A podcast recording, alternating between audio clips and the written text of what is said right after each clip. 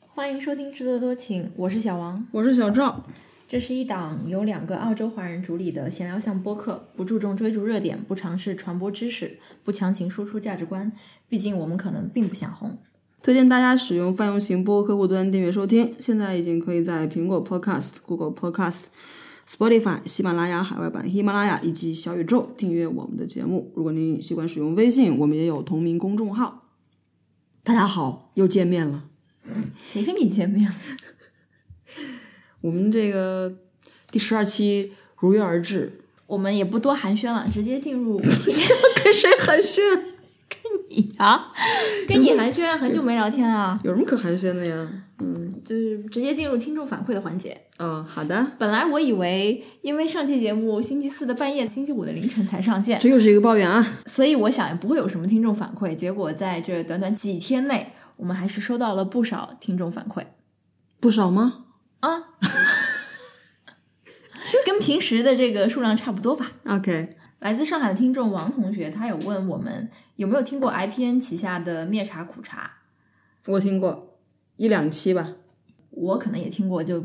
不是一整期吧，可能就是听听了一下。嗯，李瑞的单口真的让人听不下去。 啊，他说，嗯，因为灭茶苦茶的节目口号是不伦不类、不易流行，主张不仅要了解日本，更要活用日本。他觉得这个口号跟我们有点像， 哪里像了？从独特的角度讲，日本不像大多数节目停留在吃喝玩乐上面。后来我就是我让王同学就是 elaborate 一下嘛，就是我说，嗯，详细的阐释一下他什么意思。然后他就说他觉得有信息增量，然后这就是我一个没听懂的 term。高级词汇。高级词汇，他他就是讲到我们那一期讲京哎，这都王同的，学是在媒体工作的吗？感觉这个是做内容生产的人会使用的词汇。Anyways，不重要。反正他说他所说的信信息增量的意思，就是说他平时模模糊糊有的这种感觉被主播很好的表达概括了出来。他举的例子，一个是我们推荐那个《京都人的秘密欢愉》的时候讲到了这个日本人的仪式感，还有就是在有一期我们讲旅行的时候，我在讲各州嗯州境的这个 quarantine 的时候的那个故事，就是从南澳进入西澳的时候被西澳的检疫人员检查嗯我带的这些瓜果蔬菜什么的，哦，这个就是信息增量啊。嗯，哦，就是不为人知的小细节呗。对，OK，嗯嗯，好啊。 就感觉感谢这个听众把我们抬到一个，人家也并没有吧。 就是把我们抬高了嘛。谢谢王同学啊，非常客气的反馈。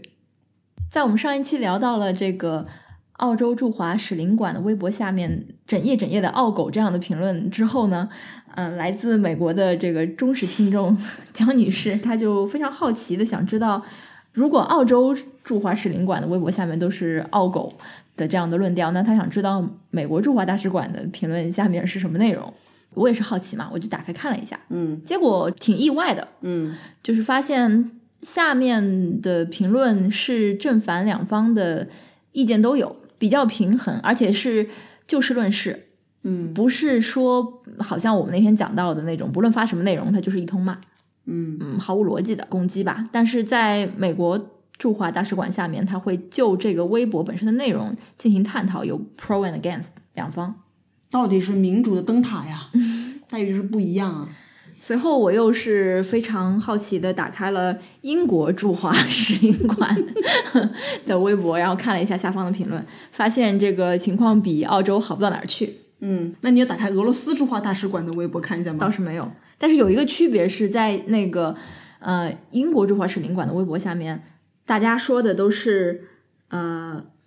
美爹，你是美国的儿子；嗯，澳洲是美国的狗，英国我说是什么来着美国的儿子，所以还是有一个地位上的差异。对，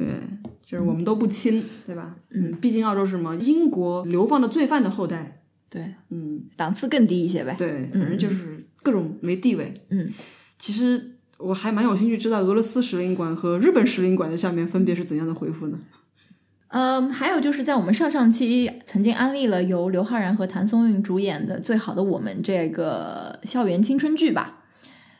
呃，我们安利之后 就是好评如潮，甚至这一位同学他是就是美爹的儿子那个国家的管同学，他甚至都不是我们节目的听友，他是被我们节目的头号粉丝、铁粉儿，铁粉儿给间接安利了这个《最好的我们》，但是他给我发来反馈，说是已经对刘昊然中毒，说都是我的错。嗯，他其实呢，最近是被他同事安利了一部比较老的美剧，叫《Person of Interest》。哦，我可是这部剧的忠实观众。他说每天的生活的盼头就是下了班之后回家看这个美剧，大叔贼帅。然而被我们的推荐的最好的我们打乱了节奏，现在每天在大叔和小鲜肉中间摇摆不定。三十几岁的女人好难，不是太老就是太小。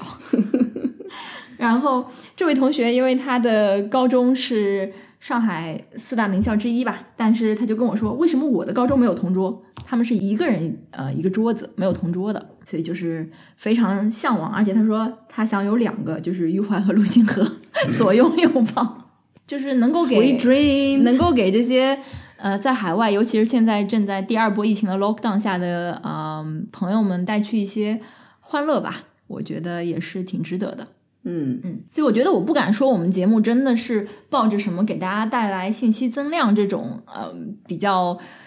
高大上的目标，我们只是分享一下我们生活中看到或者是听到的一些有意思的事情。对我们是一档闲聊向的播客，输出这个价值观跟传播知识不是我们的目的，不要对我们期待太高啊。好，小赵那边是不是也有反啊，馈？我们这边是一波彩虹屁啦，就是来自香港的热心听众尤女士，嗯，发来反馈说，感谢我们让她起床后的生活充满着高品质的声音。啊，然后她听了我们节目之后，她才意识到香港有京都大厦这样一个地方，呃，她决定去探访一下。我们就期待尤女士在探访之后给我们带来这个前线的第一线的报道吧。估计今年生意应该很惨淡。下面的这个环节已经啊、呃好几期没有跟大家见面了。什么环节？ Could have, should have, would have。哦， 差点都忘了它的存在呢。嗯，呃，其实是在上一期节目录完之后，我在推特上看到，呃，每日秀的一位啊、喜剧演员吧，钱信一，他是一个马来西亚出生的喜剧演员，之前其实是在澳洲出道的，然后去了美国。Ronnie Chan，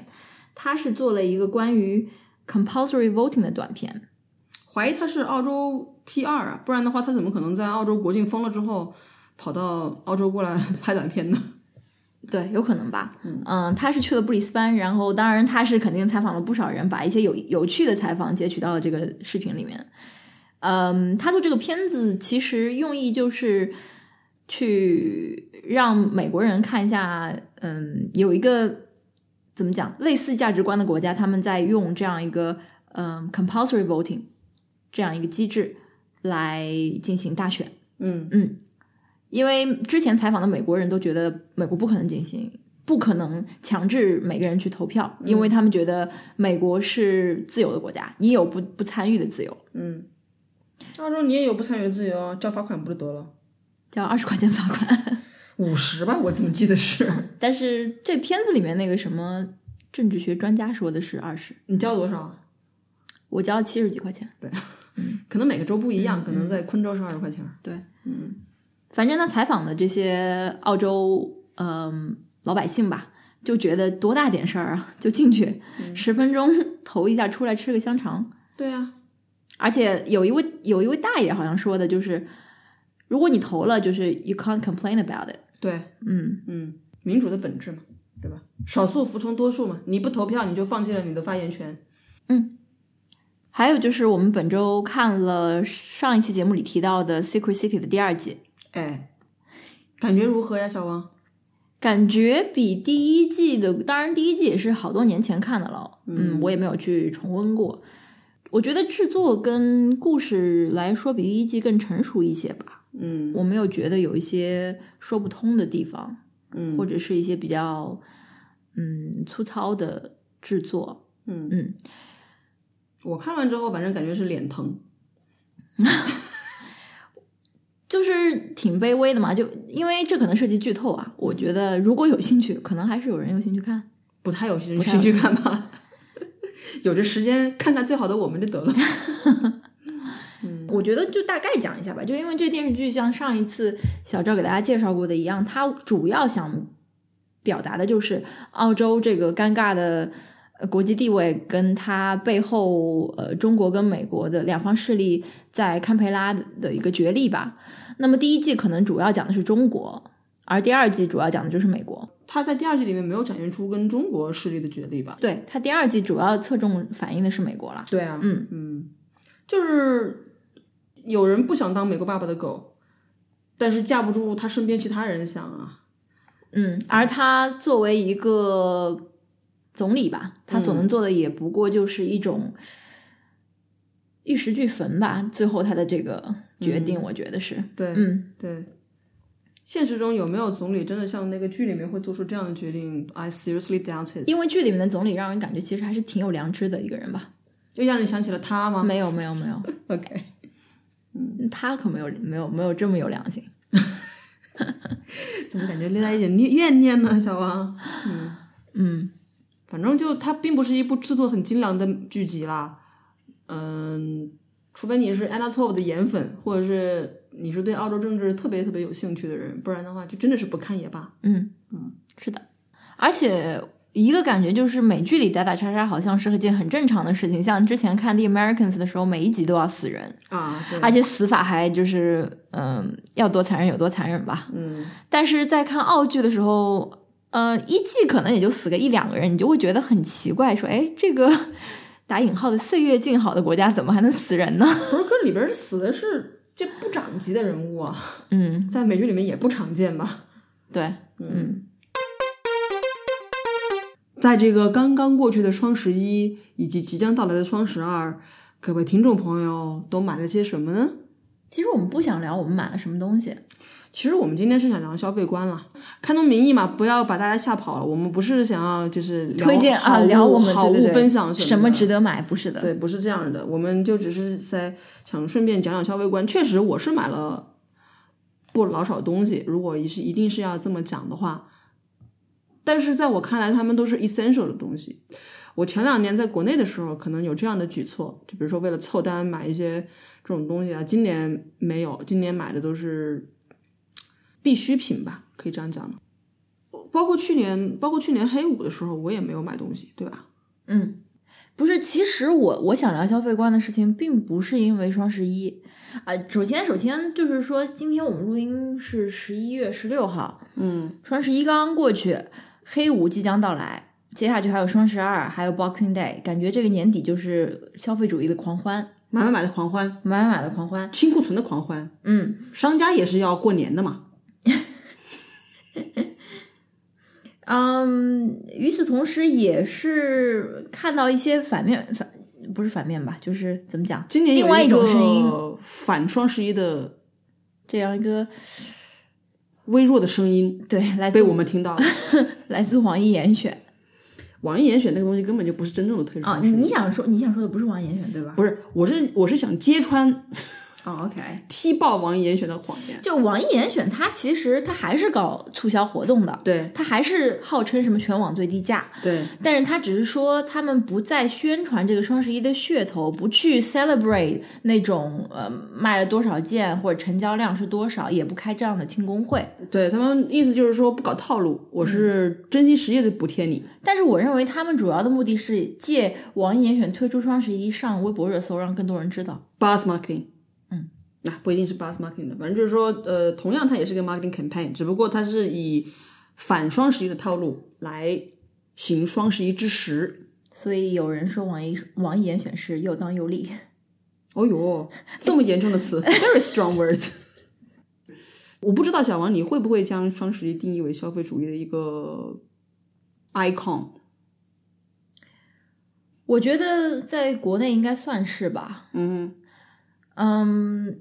双十一成为购物狂欢节，我记得差不多是在二零一零年、二零一一年前后。嗯因为我我记得蛮清楚的，就是当时我刚开始工作，好像第一年工作的时候，大家说到双十一开的玩笑，还是以它的本身光棍节的这样一啊个对本质来开玩笑，就是大家是 office 里面在在在讲一些笑话。然而到了第二年，就完全不再聊光棍节这件事儿了，而是开始。就是讲说淘宝上有什么有什么啊、呃便宜东西可以买那天，嗯嗯后来就是我来了澳洲了嘛，嗯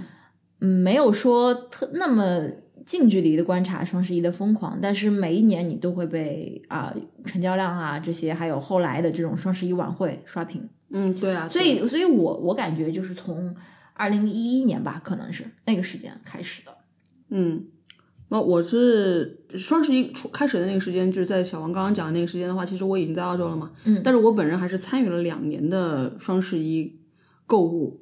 就是我前两年在国内的时候，嗯但是当时对我来讲也是说，呃，我可能呃最实际的想法就是说，我如果有什么东西想买，那么我就把它留到双十一的时候，因为有这样一个促销的优惠，嗯，然后我再来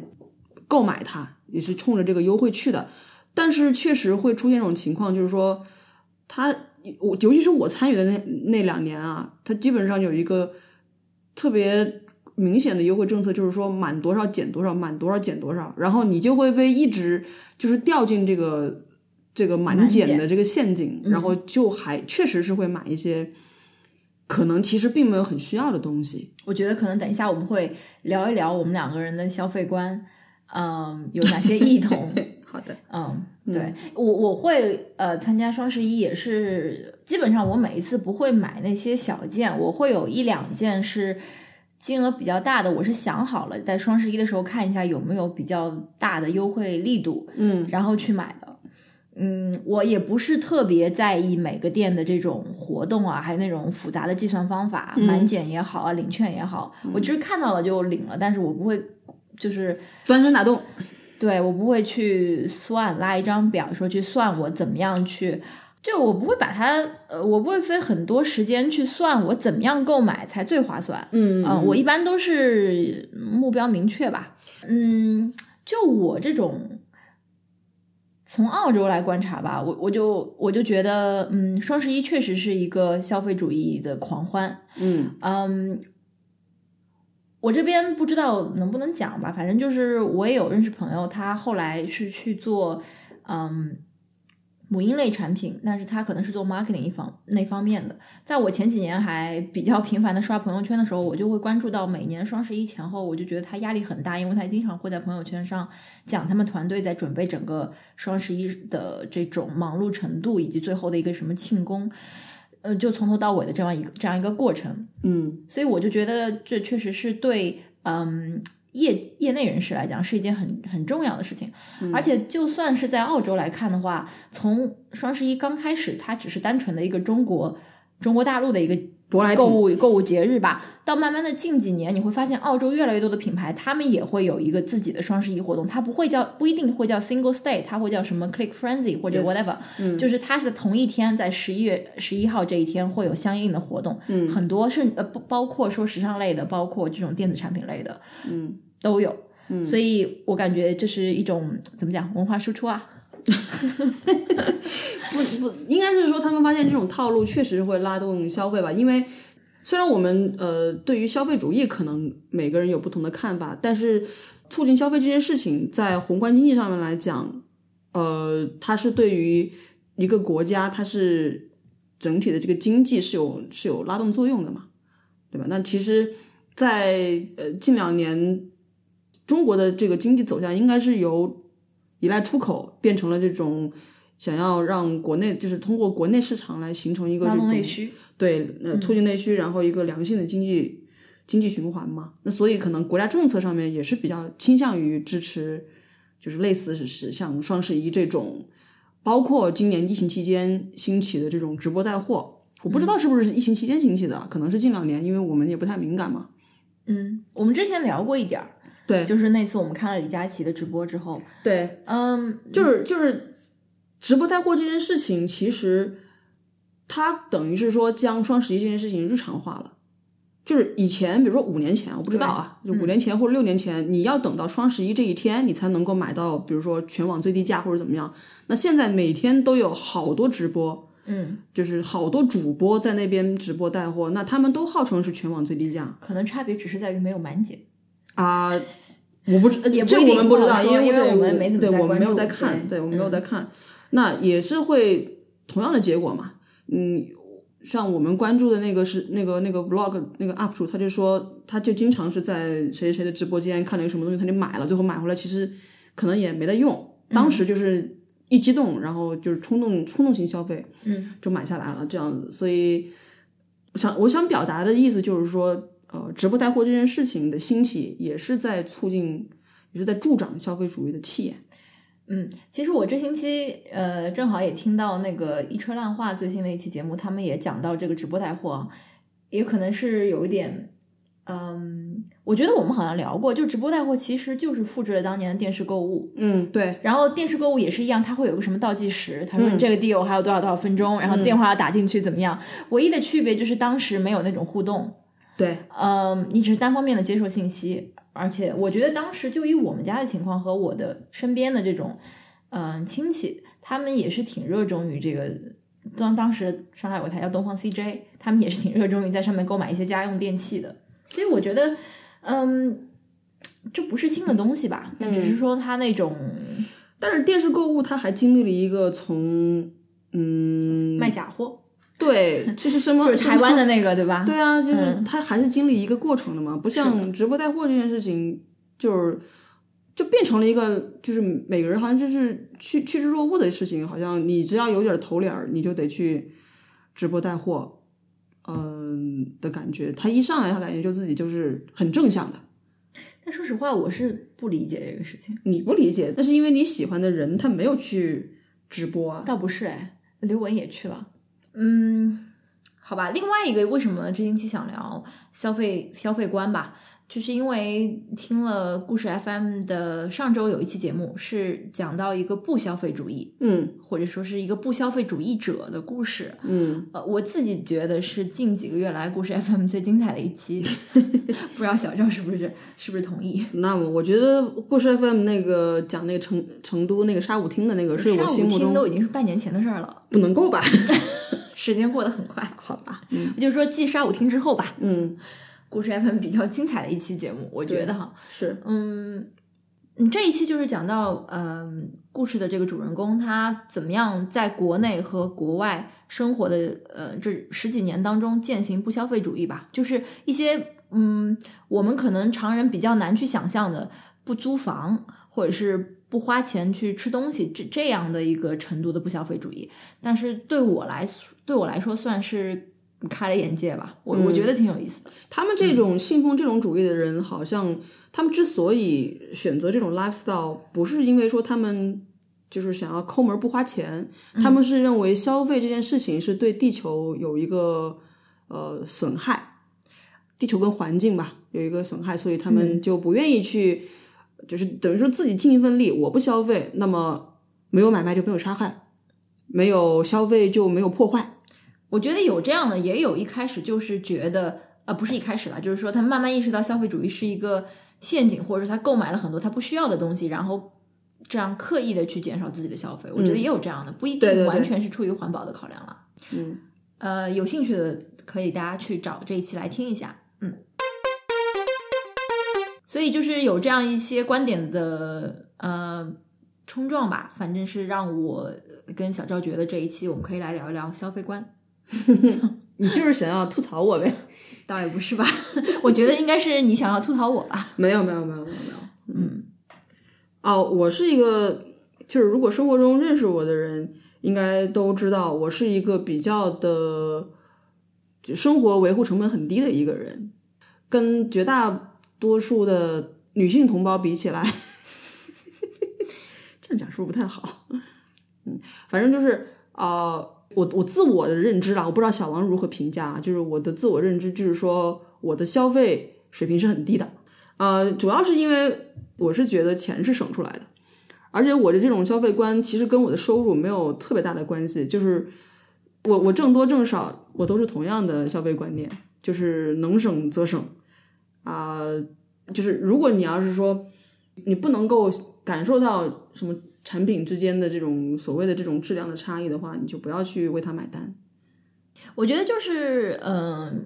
大方向上有两个观点吧。有的人认为钱是赚出来的，有的人认为钱是省出来的。对然后小赵是比较信奉说钱是省出来的。，对，嗯，对，钱当然要赚，因为钱不能是大风刮来的呀，对吧？ 也不能靠我在这个散步的时候捡个什么一块两块的捡出来。一一方面是要赚钱，另一方面肯定是要省钱，因为开源节流嘛。对，如果你要是不节，就是对自己的花钱，就对自己的消费没有计划的话，你挣再多钱，它也是不够花的。嗯嗯，但是哎，好 像据我所知，小赵对某一类产品他是有一个嗯、不同的消费观吧？俗话说得好，everything before but is shit，对吧？啊，对，嗯，这个必须要承认啊，就是我对于呃数码三 C 产品，确实是有一些算是比较放纵吧，应该是我个人的消费观里面就是最松的一个环节了。啊，反正我有我有一个朋友是曾经是说我是有所谓的这个数码产品成瘾症，那这个我也是承认啊，但是我觉得我在三十岁之后对这些东西好一些了。三十岁之后我没有那么过分了。但是我我先说了，我不知道会不会被剪进去啊。嗯就是最近我观察到，嗯，小赵他在购买了一些数码三 C 产品的到货了之后，那一整天他他整个的状态就是兴奋啊，就是你你的那天的状态会特别明显的，就是比平时要高兴很多。然后就是拿到了之后，就是一秒钟都不会耽搁的，就要拆箱，然后把玩。你不会吗？就是这个你东西你跟比较消费你观比较明显，这东西跟消费观没有关系，这东西是我对于这一类产品的喜好问题。嗯还有一个可能你没有意识到的，我要讲的东西就是买房这件事情。其实以我的在买房时候的经济实力，我是不配买房的，可是我买房了。就是我为什么会消费这种其实可能超出我的消费观的这个动作、这个行为，是因为我愿意为我所真正向往的东西、事物吧，付出更多的金钱，并且可能会通过之后很长时间的这个呃努力去弥合上我我所造成的这个什么缺口赤字。嗯我不，我首先我不认为买房这件事情是超出你的消费观，因为你选择的肯定也是适合你的这个经济实力啊的对这个房产，你没有说啊，我就这点钱，然后我要买一个什么海边豪宅、嗯海景豪宅，嗯对吧？嗯，但是你的意思就是说，你是把钱花在你认为重要的地方，对然后你认为那些感觉察觉不出区别的产品，你就会去嗯选择比较便宜的那种对来省钱。对，嗯嗯，我当时买房之后，其实嗯、呃我的我的前前老板啊，我觉得他可能也挺惊讶的， 因为以当时我们我们我们公司那种薪水，他可能不认为说员工能够这么轻易的买起房，但是当时听说之后，他对我赞许的点了点头，然后就对我说，他说人这一辈子啊，就活一感觉，我还记得你当时买了房之后，你好像在饭否上贴了一张你的呃银行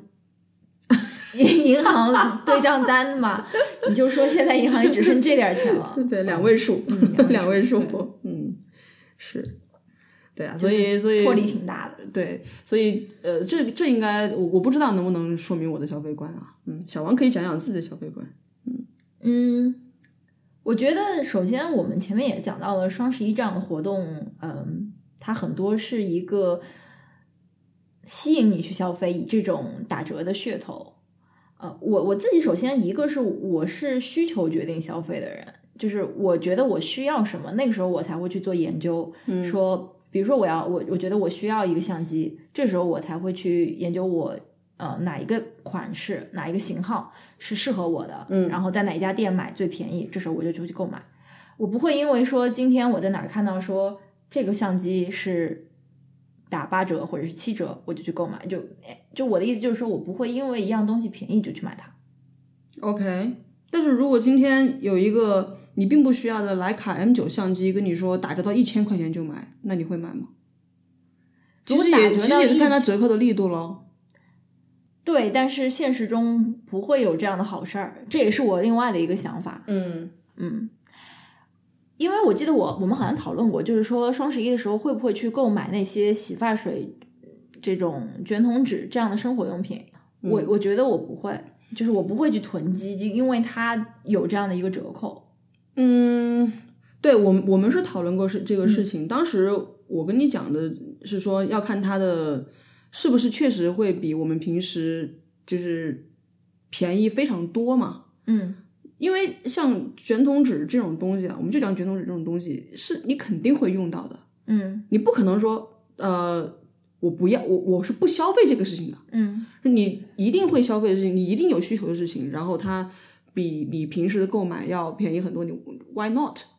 对，呃，我觉得这可能不是一个非常好的例子，嗯就是嗯、呃更好的例子可能是我们有时候会去看一些我吧，不是我们，就是会看一些这种打折信息汇总的网站，嗯然后呢，每天都会给你推送最近有什么好的 deal，嗯我不会因为这个 deal 特别的诱人就去购买一个我不需我不认为我呃原本就需要的东西。当然，你一看 deal，你会觉得说，哎，我也可以，我也可以拥有它嘛，对吧？嗯就比如说花园里的一个什么东西，嗯我不会想到去买它，但是嗯，I could have it，因为很便宜，我买了肯定是划算的。嗯但这种时候，我一般不会去购买。 ，OK，你没有需求肯定不会嘛，对啊，就是嗯，我那我没有觉需求我也不会啊，就像我今天拐棍一块钱一个，我也不会买拐棍儿啊， 我不是说完全没有需求，很多东西的需求我觉得是莫须有的，就是你可能会有，你可能会需要它，或者说它东西放在那边，就那种东西是 good to have，不是 must have，不像刚刚我们讲的卷筒纸，嗯嗯，OK，呃，然后就是我买东西可能还是比较注重性价比吧，嗯，我是我我自己认为，我自己认为，嗯嗯，这选就最是贵的是吧？性价比最低的，继续，嗯，就是我我想了一下，我之前购买的很多数码产品都不是旗舰款。嗯就往往我比较之后就选了一个我觉得功能性上能够满足我的需要，哼嗯但是它不是顶配的东西。 ，OK，我觉得我自己挣钱以后吧，嗯，挣钱以前就更不用说了，反正就是我这辈子到目前为止，我很少购买顶配的东西。那你为什么买几乎从来没有 iPad Pro 哎，我十二点九寸还？没有买。 如果我这次真的购买 iPad Pro 十二点九寸，是我此生购买的唯一一样顶配的东西。嗯就我我买的全是，你像我第一台微单相机，我买的是二零八四的 EPL One，我没有买当时的 EP One。哼嗯我后来买了一个富士的相机，我没有买 XT Two，当时新出的，我买了 XT Ten。嗯我都是觉得，嗯，OK 啊，我买那个二线的就已经足够，因为我也不是专业的对，摄影师嘛。嗯，这我同意。但是一样的 iPad Pro，说实话，我也不是专业的这种设计行业的从业者，我也不是，我不会画画，说实话。所以就是为什么之前还一直在纠结这个事情呢？嗯对吧？就是很少买旗舰款，就我，嗯嗯。还有一个事情就是我自己是这么认为的，我觉得一个一样东西，它真实的呃成本是它的价格除以它的使用次数。你如何来定义它的使用次数的问题啊，就是说我们拿一个，我举个举个例举个例子，就比如说我买了一件呃羽绒外套，但是在墨尔本的冬天的时候，我可能一个星期要穿它五天，呃，我同样的价格也可能买了一条啊、呃这种参加活动时候穿的裙子。我一年可能只会穿一次，而且单位的年会，我第二年不会穿同样的裙子去。这时候，这样两样东西它，它的买入的价格可能是一样的，但是我如果按照我那个逻辑计算的话，那那个羽绒服就比那个裙子划算很多。嗯是，当然嗯，我现在说我我就说的有点多，有点散啊，反正都是我自己，我我是这么认为的吧。 OK 还有就是，我觉得延迟满足可以有效控制我的消费欲望。嗯嗯，就是我看到一样东西，我喜欢有想购买的冲动，我会把它记住，但是我不会马上购买，甚至我会去店里试穿或者试用，你会把等到玩双一十下一再买吗？ 倒是不一定，但就是我会，嗯、压抑一段时间的这种购买的冲动，再考虑要不要购买。我也会啊，嗯嗯嗯，但是我的压抑往往没有什么用， 就是最后还是会买。我总觉得我如果一个什么东西，我我觉得我会买它，我最后就是会买它，只是时间问题。 OK，那我倒是不一定，我我觉得它对我是有用的，嗯嗯，你到最后你就会不买了是吗？会啊，你就是会不买了。会不买的， OK，嗯。嗯，还有一些是可能我感觉到我近几年的一些消费观上的变化吧，嗯就嗯，我以前对于积分攒券抽奖，还有就是一些平时购买杂物的这个计价儿这种事情，我会不是特别热衷。嗯嗯，用一个上海话语汇来讲，就是我不高兴做。嗯嗯。我觉得我就用它的现在的这个 retail price 去买它，我就可以了，我接受。你你已经放在这个标价上面了，如果我能接受你这个价格，我就买。我不会想说我怎么钻研吧，我怎么能再便宜一点儿？或者我们拿计价做个比方，就好像超市每个星期会有那种减价的这个呃 catalog，嗯，但是一方面就是可能跟我这个居住的地理位置也有关系。我不是那种每天或者每隔一天就会去超市的人，我去的话就是我想好了，我计划好了，我这个这个周末要去进行一次大采购。那个时候我就会购买上所有我想要的东西，我需要的东西。我不会因为它，我我想要买的东西，我不会因为它这星期没在打折，就说再等一等，哪怕这个东西并不是我明天就要用的。因为我当时的考虑可能更多是觉得从效率上吧，或者是我不想，我不愿意花时间去记那些事情，去琢磨那些事情。但是，嗯，我觉得这方面我最近有一些变化。对我刚刚我刚还想说，嗯、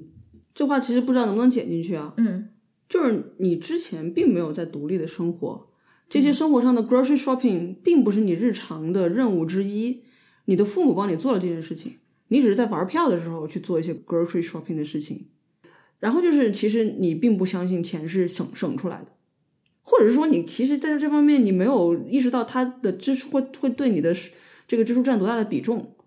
你没有去做过这个这个计算，因为你不需要给家里买东西。我其实不不完全是讲的是 grocery shopping，嗯，我还有讲的就是我们之前可能也讲到过的，别人攒券什么的，对啊就因是为或者因是为积分，对啊，你那时候积就分攒甚钱至这件甚事至于情我不一定每一次消费完我都会刷那个 rewards card，嗯。因为我没有觉得，嗯，你说的对吧？可能就是我以我以前至少是以前不认为钱是靠这一块两块钱省下来的，嗯嗯，我我可能甚至觉得说，那我这个时间我，我我我通过这次购物，我买了我想要的东西，这这样这种感觉给我带来的满足感，大于说我啊、计算好我要这星期去买这个，还是下星期去买这个，嗯，给我自己带来的满足感更多。这就你这不是我你以不前愿意的想法花，你不愿意花时间去琢磨这个这个事情，因为你觉得自己的时间可以用在更好的地方，比哪如说怕花这更多的 钱，对，哪怕那个更好的地方并不是用来挣钱，对，而是用来花更多的 钱。，嗯用来做别的事情。但是至少在当时给我感觉是带来更多满足感吧。我觉得这可以说是一种懒惰，也可以说是一种放纵吧，嗯就是没有意识到这个事情。嗯嗯嗯。那我可以认为，就是根据你刚刚讲的说，我可以认为你是一个价格不敏感型的消费者吗要看什么东西， ？OK，嗯、如果是金额大的，呃，这种单品的话，我会注意的。而且我我在嗯、就是过去十年吧，从我开始工作到现在，差不多对今今年正好是十年。嗯，之前我可能一直都是认为我的嗯消费水平是随着我的收入水平变化的。嗯我当中当然也有起起落落啦，比比方讲，我来我来了澳洲之后，一度是没有全职工作嘛，那个时候我又是呃退回到那种几乎从几乎不消费，嗯，然后当我有了全职工作之后，我又慢慢慢慢的消费水平又上去，但是我现在可能觉得，嗯，没有这一说吧，嗯就是没有这种消费水平一定要什么随着收入水平变化而变化，不是说我今天我的工资翻番了，我就要去消费奢侈品或者怎么样的，嗯嗯哦，其实我觉得消费观跟消费水平是两件是两件事情。嗯。不是我的，我说的这个消费观是认为我的消费水平要随着 OK，收入水平变化 OK，这件 OK，事情。嗯嗯嗯嗯嗯就是说，我觉得我正我刚开始工作的时候，比如说我去 Kmart、去 Target 买衣服，但是后来等到我有了 full time 工作或者怎么样呢，我就去 Maya 买衣服，是这样的一个意思。嗯，By the way，我个人觉得 Target 和 Kmart 的衣服没有任何问题，还向澳洲的朋友们安利 Big W，三块五一件的衬 T 恤穿的可好了。好啦，明白我反正我现在的感觉，或者说这是我过去几年两三年吧，每年我想到 New Year Resolution 都要想到这句话，就是多生产少消费。嗯嗯，我是我说的少消费，并不一定指的说我去压抑自己的这种，嗯，什么也不买，或者是刚刚讲的那种不消费主义，倒不是这样的，嗯就是购买真正有用的，而且能持久的东西吧。嗯，嗯避免落入消费主义的陷阱，对买自己那些不需要的东西。对，然后多生产的意思，一方面当然是工作上面的生产，另外一方面也是，嗯，哪怕是写一点东西，或者是留下一些什么自己的这种想法，而而不是说只是单纯去这个，我指的是这种精神食粮的消费啊，嗯，就不是嗯单纯说标记我看过，或者是我听过，我我我读过，而是留下一些什么，嗯，我觉得好过只是单纯的去告诉别人说，OK，I、did I did that 这样子， OK，甚至说旅游的时候吧，嗯，就是说你写下一些什么吧，不是说只是去过那里而已。这是我自己的一个理解。嗯那小赵觉得你的原生家庭对你的消费观有什么样的影响吗？肯定有影响啊！你小时候是在什么样的这个环境中成长的？然后父母给你教授了一些什么样的一些东西？但是钱是省出来的这件事情，也肯定是通过父母的身体力行，然后我才 get 到的嘛。嗯，嗯但是我觉得可能有些时候这个影响是一种延续父母的消费习惯或者是消费观念，嗯有些时候也有可能是一种叛逆。 ，OK，就比方讲，你刚刚说你认为钱是省出来的，是对，嗯，因为你父母给你的这个，嗯，言传身教就是这样子。对，但是我觉得在我身上，我也会有一种感觉，是我有的时候特别不能理解我父亲的一些消费观念，嗯哼，就是去宁可他知道那个东西质量是不好的，但是因为便宜他就去买它，嗯，然后等等等等吧，嗯，这在我成长过程当中，我会反感这种这种消费嗯方式，所以在有一段时间，我不能说很极端的说只买贵的不买对的，但是我就会去克，我就会去选择那个稍微贵一点的东西，后就是哪怕在那种情况下，像小赵刚刚说的，我并不一定能看出区别，但我就会认为我要去选那个贵的，可能是因为我觉得我之前我父亲一直是选那个便宜的，然后我就是想要叛逆，或者是我要我要我要嗯走跟他不一样，选择跟他不一样的这条路。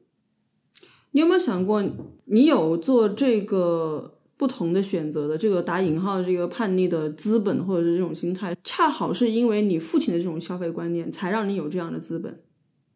呃，我觉得上一代人啊，就是就是，我想我们中国人，就是大概五六十年代生人的人，他们是穷过来的、苦过来的，嗯他们知道，呃，没有钱是一种什么样的滋味儿，嗯，所以他们会怕再回到穷的那个状态，这是我的理解啊。嗯，那你父亲的消费观念，我觉得可能其实其实跟我跟我父母可能也都是一样的，他是一个本能的一个选择，我的理解，嗯，就是因为他吃过苦，所以他会有一个想要自保的一个姿态吧。你刚刚讲我，我之所以有这样一个叛逆的资本，是因为我父亲他省吃俭用吧，嗯，就是是包括从教育啊，跟嗯后来出国等等，这都是要花钱的嘛。我当然不能否认这一点，而且我觉得我们每个人，我说的是我们两个吧，这方面都是父母为我们创造了不少条件，在我们对成长的过程当中。对当然我说的那个叛逆是在我自己嗯有可支配收入之后嗯的那种叛逆，不是说我拿着他们的钱去去叛逆了。嗯嗯，当然我知道，不管就算是拿着我自己的可支配收入，我今天能够有这样一个嗯、呃能力去赚这些钱，也是离不开当时他们省吃俭用去送我啊、读书也好啊，或者是怎么样的对，这些条件的。嗯嗯，但是我就是想说嘛，我也不是说我到今天为止还是这样想的，只是说我曾经有这么一个阶段，我觉得我潜意识里是觉得我我讨厌那种只买便宜的而不考虑质量这种做法。你这个很容易被，就是我我听你这个讲述，直接就是何不食肉糜。你为什么不要最好的呢？你为什么不要那个质量更好的呢？He didn't get to choose，我当然是说他 get to choose 的时候呀，不知道， 嗯可以理解为一种报复性的这个什么嘛，就是当你在你没有财政能力的时候，嗯，你可没有能选择嘛，所以就对是被被迫接受这种样子对的选对，择。然后现在你有自己的经济能力的时候，你就想说，哦，那我就应该有一点什么不一样。而且我还会非常，我我我这我这边讲的可能都是，嗯，反正就确确实是我是这样想的啦。嗯我不仅自己会去有这样的叛逆的心态，我还会有一种要把这种心态强加给我父母，因为现在哦，现在是他们是属于呃，在我们家里这种话语权也好，就是渐渐的就是变成弱势了嘛。嗯我会觉得说，嗯、比方讲我给他们买礼物的时候，我就给他们买好的，嗯然后我父亲就会觉得说，为什么要给我花这个钱，浪费钱？嗯我只要买一个这样一个稍微啊、嗯不稍微次一点的就行了，就够用了。但是我就会强强行把这个好东西给他，然后逼迫他使用。这是非常不好的行为。我知道呀、啊但就是说我我也是经过这一，就是在过去几年当中，反正我都有过这样的心态。嗯然后现在我当然是慢慢接受，我不需要去为他们就是做那么多选择吧。嗯，对。所以你觉得你对这个你的消费观是完全你没有想过要去嗯 question 过你父母的这个消费观吗？我没有想过，但是我我会，其实我觉得你不能说你完全没有吧，因为你好像曾经跟我也讲过，就是，呃，你妈妈会说，就现在的这个收入是完全足够两个人舒舒服服的生活，甚至对比较条件比较好的去生活的。在这种情况下，你父亲还是会在哪怕是购买蔬菜肉类的情况这种时我候吧，我我知道选择一对些我我知道嗯你的、我知道你的意思。呃，我觉得整体来讲，我不会去就是指责他嗯们怎么怎么样，因为这是他们两个自己的选择。比如说，如果我母亲对我父亲的消费选择不满意，她可以自己再去进行另外一次购买。嗯，但是他没有，他是一边骂骂咧 咧，不是，他是一边抱怨，然后一边接受了这样的这个消费选择，那证明他其实，在根本上面与我父亲是别无二致的。那当然，我母亲也有过那种就是受不了，然后自己再去买个什么东西，有有这种行为，所以所以所以他完全是可以自己解决的。也轮不到我去这个教育他们，他们自己挣钱就自己花掉，他想想怎么花就怎么花，他不想花那也就不要花。嗯，我也不喜欢他们来干涉我的这个生活方嗯式，所以我也不会对他们的生活方式横加指责。嗯，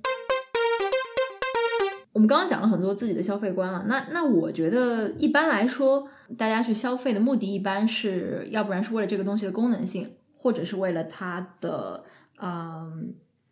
造型的美观，或嗯者是这种装饰价值。嗯，当体现自己的那种什么生活品味是吧？哦，倒不一定，那个 OK 生活品味我觉得是另外一种，就好像呃，你消费是为了那种外界的认知或者评价。 ？OK OK，嗯嗯，还有一种可能不太常有，但是就是那种特殊纪念价值，你买一个什么限量款呀，或者是为一个什么 special cause 啊，就去是购买那的什么东西鞋是吗？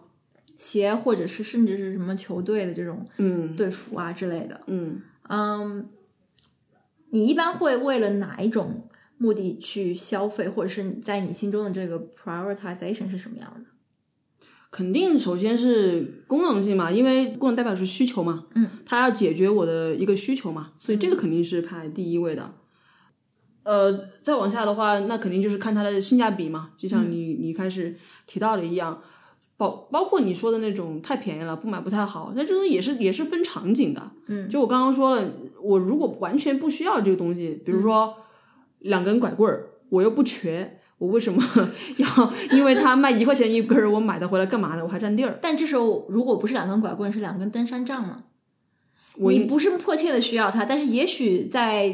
嗯下一个长假的时候你会去爬山，那你会买它吗？哦，那要看它是打折特别力度特别大，然后品牌又是不错的。啊，那可能我会买，我会买，嗯因为它就是可能是会被应用到的嘛，在生活场景中可能被应用到的嘛。嗯，像呃，我们刚刚提到那个什么双双十一，如果这种你生活中一定会用的东西，比如说卷筒纸这玩意儿，如果打折的话，我一定会买。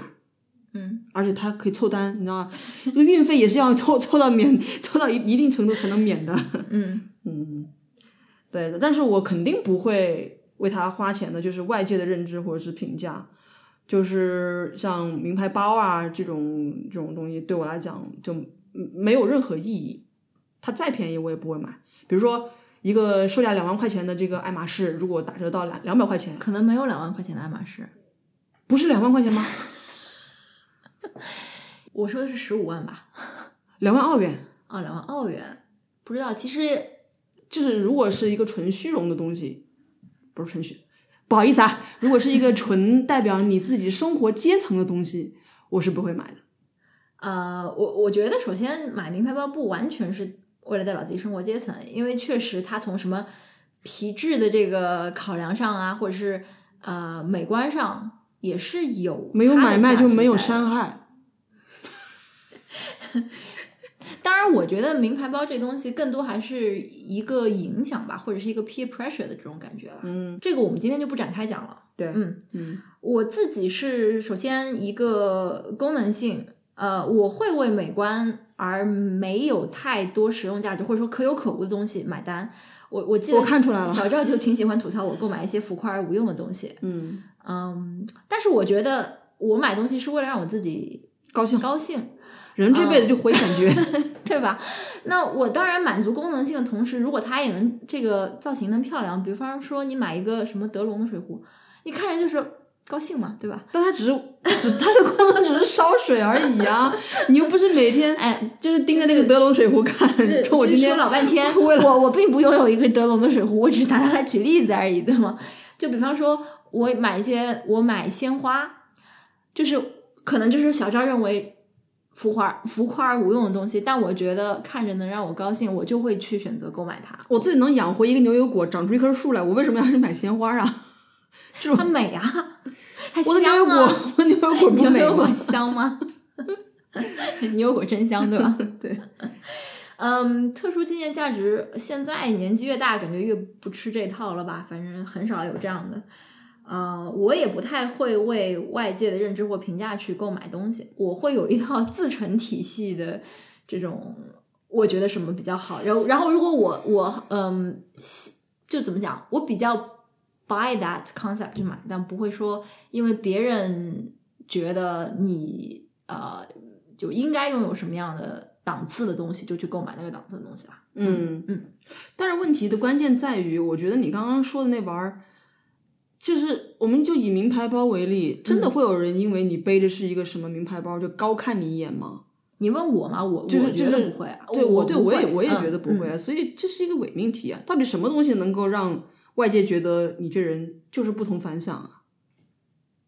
几乎没有这样的东西吧。比如说，当然，我甚至会觉得，如果一个人你穿的全身是纸做的衣服，那我会高看你一眼， 真抗冻啊！我觉得这这边如果展开聊的话，可能就会有点对对对，得对罪人了。我们我们不我们但不是展开就是聊说，了啊嗯，很多事情其实是非理性的。嗯嗯，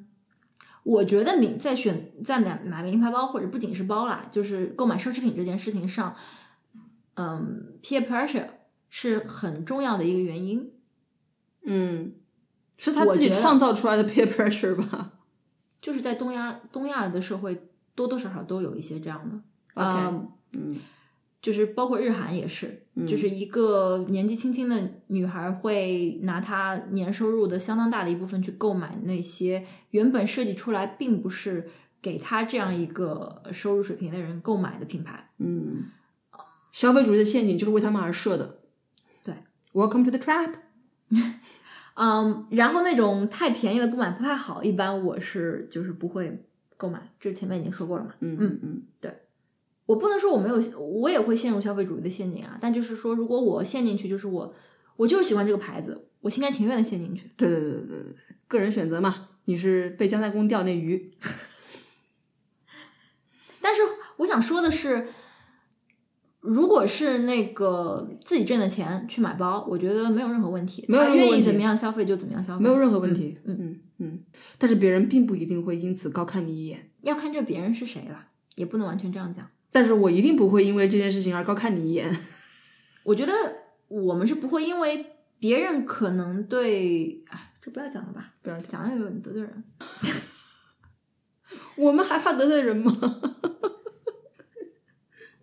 嗯，我我是觉得，嗯，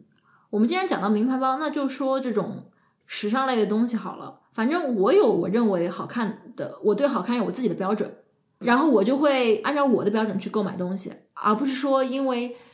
大家都说好，对，嗯，嗯，就是不人云亦云，不跟屁把自己捧得这么高，真的好吗？啊。你把自己捧得什么高了？不人云亦云啊！你就是买三块五的 Kmart 哦，不是 Big W，对啊，啊，有什么问题？没问题，对啊特别好。 哎，你觉得我在社，如果我在社交网络上关注品牌，这算是陷入消费主义的陷阱吗？我想听听你你的看法。这要看你关注的，比如说你要是特喜欢他们家东西，嗯你关注他们家的这个最新的这个趋势，嗯然后以及打折信息，嗯，那我觉得不是陷入消费主义的陷阱了。我主要是出于一个节约时间的考虑，我就是只需要通过社交网络知道他们最新一季有哪一些我感兴趣的款式，我就把它保存到 Instagram 的一个收藏夹里面，叫穿搭。 然后，因为我知道澳洲每年大概什么样的季节会打折，然后我会在打折的时候一次性的去实体店里面把我有兴趣的这些款式试穿，并选择要不要购买。而另外一个就是你你刚刚讲的，如果有打折信息的话，会第一时间了解到。所以你平时不逛街的是吗？我平时不喜欢漫无目的的去逛街，但是你平时是是不逛街的是吗？如果你依然要逛街的话，这件事情并没有为你省下时间啊。为我省下时间了呀，我不用去店里面进行挑选了，我只需要通过手指就可以完成我挑选这个工作。意思是说，你收藏那些东西之后，你去他们店里面，你就再也不会看其他衣服几眼了，你就对啊只会看那些。我会直奔那几件衣服，因为 OK 时间有限嘛。嗯嗯嗯，我觉得这个不能叫做掉掉入消费主义陷阱吧？嗯，这只是一种新的消费方式。对啊，嗯，你会不会在社交网络上关注品牌，我当然不会啊， 哪怕是数码产品的品牌都不会吗？没有，我从来也不关注 iPhone、索尼什么品牌，我都是不关但是注你 的。关注他们的发布会， yeah, but no, but yeah, but no。 好啦，嗯嗯，讲到消费主义的时候，还有经常会被大家谈起的就是这个极简主义，极简主义到底是什么呀？就是拥有尽可能少的东西吧，断舍离是吗？对吧？差不多是这个意思。嗯，嗯，我自己是觉得义极简主义并不是消费主义的反义词，应该不是啦。我觉得因为极简主义它有可能购买的是，嗯，特别昂贵的，特别昂贵的，但是对这是这一样东西。因为极，我觉得极简主义的反义词是囤积， OK，对对对而而对对囤积它未必是在消费，它有可能是减的。对囤积了一，你笑什么？捡有什么问题？ 捡东西没有任何问题，这叫做 recycle。我知道嗯没有问题，我等一下会好好的讲捡东西这个事情。没有，呃，如果是对这个极简主义呃有兴趣的，其实可以听一下迟早更新播客里边儿，它有一期叫做呃极简主义生活里的法西斯倾向。我觉得这一期节目还是挺好的一期节目，蛮发人深省的。我、嗯我确实觉得，就不光是极简主义吧，嗯，就是它所谓那种不消费主义里面也是有法西斯倾向的。哎，我突然想到一个事情，就是之前看哪本书里面说，乔布斯他买了房子之后有七八年的时间都没有买沙发，嗯因为他一直都没有找到一款他心仪的沙发，他宁可坐在地上。嗯，后来才买了，这这算是极极简主义吧？就算是消费主义吧。 对他这既算极简主义又算消费主义，就他没有妥协，嗯但是你不能说他不算消费主义。嗯，对， OK，接下来我们会用最短的时间来给大家介绍我们知道的在澳洲的省钱妙招。如果对这个不感兴趣的听众， 可以关掉本期节目了，因为最后我们今天不会聊精神食粮了。好像有人一直在期待你的精神食粮一样。好吧，那就请买东西都要挑贵的这小王来讲一下哎这个 省我什钱么的时小候妙我什么时招。候说买东西都要挑贵的了？ 我就以前跟小王聊天说买东西都都都不看价儿，小王说我看的，我都选最贵的那个。哎有钱人，没有啦，只是以前我们聊那个超市自由的事情，我说超市自由还是有的， OK，然后被你鄙视了。没有没有，好啦，先说不要钱的东西，在澳洲减呢？减。就是澳洲，它每个区基本上每年都有两次，是不一定两次吧？这种大每个 city 型 council 不一样，嗯对大型垃圾 collection 免费的，所以在这个呃日子之前吧，每家每户就会把自己家里想要处理的这个大型垃圾，包括但不限于家具、电器啊、以及各类杂物，扔到自家门前的草坪上。嗯这个时候就是捡好东西的最好时机。嗯啊，当然了，这个这边的小 tips 就是去富人区捡了。嗯，其实也不一定都是好东西啦，就是就是可以可以用的东西。嗯对，我不是有朋友在做 Airbnb 吗？嗯他们在那个 Airbnb 里面很多房子的家具就是从那个捡垃圾的时候捡过去的。我家也有呃也有一些家具是捡的，就是在这种这个我刚刚讲的嗯对他们就是 well，大型垃圾嗯他们就是 well function，、所以所以没有什么对这东西没有什么问题。对，可能只是款式旧了，他们对不喜欢了。对嗯当然了，就是我我个人还是奉劝，就是说，呃，捡一些那种生活上面你容易清洁的还是可以，但是如果是像沙发呀、床啊、这木质家具这种东西，不要随意捡，里面很容易有虫，它到时候会给你家里带来就是不可估量的损失。嗯，我最近捡了一个玻璃瓶，我非常满意。好嘞，嗯嗯，呃，还有一些商家也会有免费的活动，这个小赵来说一下吧，为什么是我说呀？这是你告诉我的呀。我们是以呃最快的速度讲，所以你不用那些这个铺我垫们了。嗯我我们如果加入一些商户的这种会员计划，比如说你订阅它什么的，它就会每年在你生日的时候给你一个免费的或者是一种折扣。成为会员是免费的啊，顺便顺便说一句，我们只加入那些免费的会员。 Says someone who's about to purchase iCloud subscription。 Hello 好了，讲了。 Boost 的果汁和 Chat Time 好像每年生日的时候都会有一个免费的，然后 Kiki and K 他们在你生日的那个月会给你一个十刀的一个代代金券儿。呃，做冰淇淋的 Ben and Jerry 每年基本上有两次是免费冰淇淋的活动，它就是那天是 Free Ice Cream Day，只要排队拿就行 了。 OK，Seven、Eleven 在每年的这个嗯七月十一号，七月十一号有免费的 Slurpee， 对、 s l u r p e e 不好喝，by the way，嗯，嗯好了，还有一些它虽然不是免费，但是它也是非常划算的。一个就是强推澳洲的一个二手买卖网站叫 Gumtree，但是 Gumtree 上坑很多的嗯，be very careful。对，但是我们家曾经以五十刀收到过一个那个古董钢琴，不能说古董钢琴嘛，就是一个德国产的旧钢 Faulty 琴，没有不是 Forty 的， OK，它的那个调音什么。就是都是呃挺好的，是因为那家人他们要举家迁移到昆士兰去居住，所以就不方便把这个钢琴带走了。嗯嗯嗯，我们还在邻居家以二十刀的价格买到了他们那个故去的母亲画的画。对，所以这 garage sale 对嗯也是一个挺好的渠道。还有就是澳洲有那种 op shop，就是慈善机构办的二手小店，比如说 Venice 或者 Salvation Army，里面有很多是大家捐出去的二手东西。那我自己是比较喜欢逛那种呃锅碗瓢盆吧，或者是那些器皿。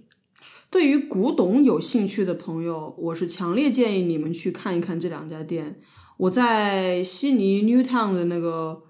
呃 Venice 里面淘到过一个非常好的青铜的，我觉得有有有一点有有点年代的一个、一个小托盘儿，嗯，只要我五刀。我我妈妈是非常喜欢在这两家店里淘宝啊、家里的这个你把你妈卖了不好啊 吧？这样子，我家还有那个柜子，那个柜子本身是捡的， 然后那柜子里边儿，嗯，住大房子也要捡东西的，哎呦，那个柜子里有好多他在 Venice 收的，呃，银器啊，还有那种瓷器啊，各种，嗯嗯，如果大家介意说二手的东西的话，那就可以关注一下。嗯，奥迪每周三和周六的 Special Buy 就是那个轻奢品牌奥乐奇啊， 啊，对对对，是，嗯，但是你要起得早 啊，最近好像发现起得早也不一定有用，是吗？要挑对店。对他们有一些产品，因为它的这个 special buy，它就是说每年可能才上架一次到两次，所以它的那些价格真的是低到可以跟国内相抗衡吧？我觉得有没有那种 specific 的产品是小王推荐大家一定要去买的？推荐特别推就荐的是太便宜了，不买不太好。最推荐的一个是每年冬季的差不多六七月份雪季之前，他们有一个周末是专门卖这个嗯滑雪用品，从服装到这个呃鞋具到手套等等。是非常便宜，每年在那个周末的奥地门口都是要排队的。虽然我从来没买过啊，但是我看到大家的评论都说是这个性价比很高，质量又好，而且本身雪具这个东西也不是使用频率特别高嘛，你花大价钱去买一个名牌也不是很划算。 嗯还有就是他们家的铸铁锅系列嗯是性价比很高的，嗯，嗯，我知道的应该就是这些吧，可能还有就是我们小买没买到的那 个铸铁茶壶，嗯， 还有啊，就是嗯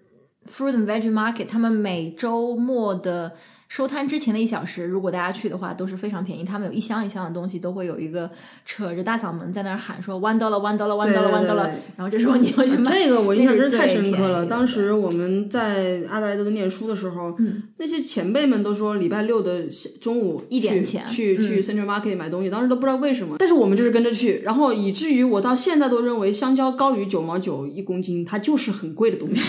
因为当时香蕉都是九毛九一公斤。嗯，而且这在我居住的不同的区域的 market 都有这样的，所以我觉得应该是澳洲所有的 fruit and veggie market，、嗯，收摊是前都有这样的。嗯但是往往你过去也只有那些歪瓜裂枣了。对 Anyways， ，anyways，嗯，呃，如果喜欢购买这个电子类产品或者什么的话，就是 Office Works，它有一个 price match， price match 啊、任何在澳洲境内的商户，不管是线上的还是呃实体店，它都有 five percent off，跟它就是 price match 它。小赵好像对积分也颇有研究，我怎么对积分就颇有研究了？ 只是我我我认为 every dollar counts。嗯你说我钱花出去了，我可以积分，为什么不积分呢？嗯，那有什么好有什么那个品牌的积分是比较划算的呀？它能真的能够带来这个便宜？ Coles 和 Woolies 他们两个超市都是你积满了两千分就可以有这个 ten dollar 的这个就是折现啊。嗯，我之前有个同事，他说他们全家的 grocery 只盯着一家超市买，然后每年回新西兰的机票都是用积分换的。哦 OK OK OK，嗯，哦对，如果是用呃信用卡的话，可以用那个 Amex 跟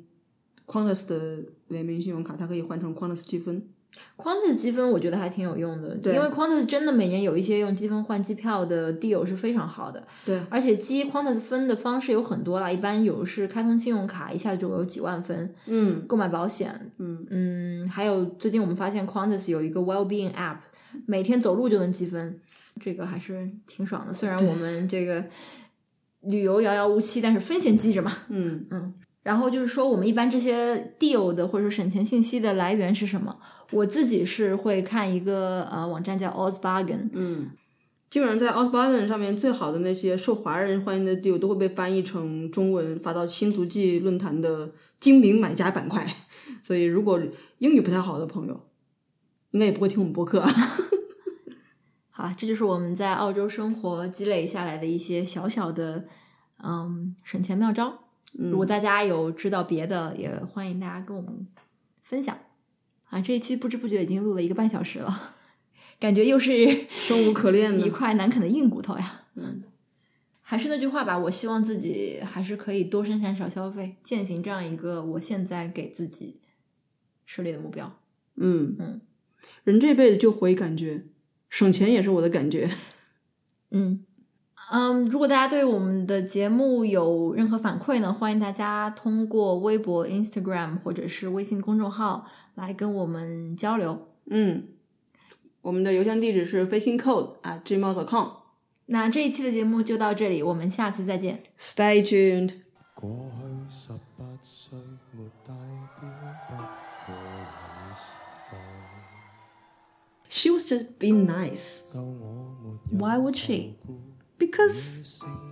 她跟你关系真的很好啊。最近小赵是不是买了不少东西？为什么是我？我就买了不少东西。